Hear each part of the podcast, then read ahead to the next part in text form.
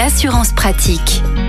Olivier Moustakakis, bonjour. Bonjour Arnaud. Vous êtes le cofondateur du site assureland.com et nous vous retrouvons comme chaque semaine pour parler assurance auto. Aujourd'hui, on va parler euh, des assurances tiers et tiers plus. Alors l'une coûte forcément un peu plus cher que l'autre parce que c'est plus.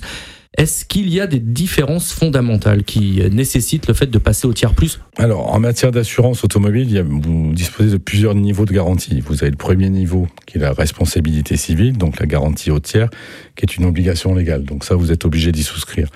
Et ensuite, vous avez ce qu'on appelle des garanties tiers intermédiaires, c'est-à-dire la responsabilité civile, plus d'autres garanties que vous pouvez adosser, c'est-à-dire le vol, l'incendie, le bris de glace. Et ensuite, vous avez la fameuse garantie tout risque qui, elle, va prendre en charge l'intégralité des garanties. Pour vous donner un petit ordre d'idée, aujourd'hui en France, il y a environ 55% des conducteurs qui choisissent l'option tout risque. Vous avez 17% qui sont assurés simplement au minimum légal, c'est-à-dire la garantie au tiers.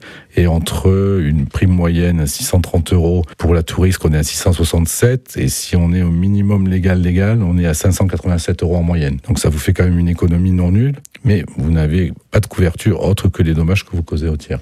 Donc passer du tiers au tiers plus, ça peut valoir le coup. Ça ne coûte pas forcément beaucoup beaucoup plus cher. Alors exactement. Pour illustrer en termes de coût, hein, entre la responsabilité civile pure et un tiers étendu, par exemple, pour de glace ou vol incendie, on est en moyenne, on passe de 587 euros à 598 euros. Donc on voit bien que la différence n'est pas significative et ça vous permet quand même d'avoir une couverture supplémentaire, notamment avec ce qu'on a vu récemment dans les émeutes où il y avait énormément de véhicules incendiés. Si vous étiez assuré en responsabilité civile pure, il n'y a pas de garantie incendie. Si vous aviez un tiers étendu avec l'incendie, vous auriez été indemnisé. Merci beaucoup Olivier Moustakakis pour tous ces précieux conseils. Vous Merci êtes, Arnaud. Vous êtes le cofondateur du site assureland.com et on vous retrouve la semaine prochaine. À la semaine prochaine. Retrouvez toutes les chroniques de Sanef 177 sur sanef177.com.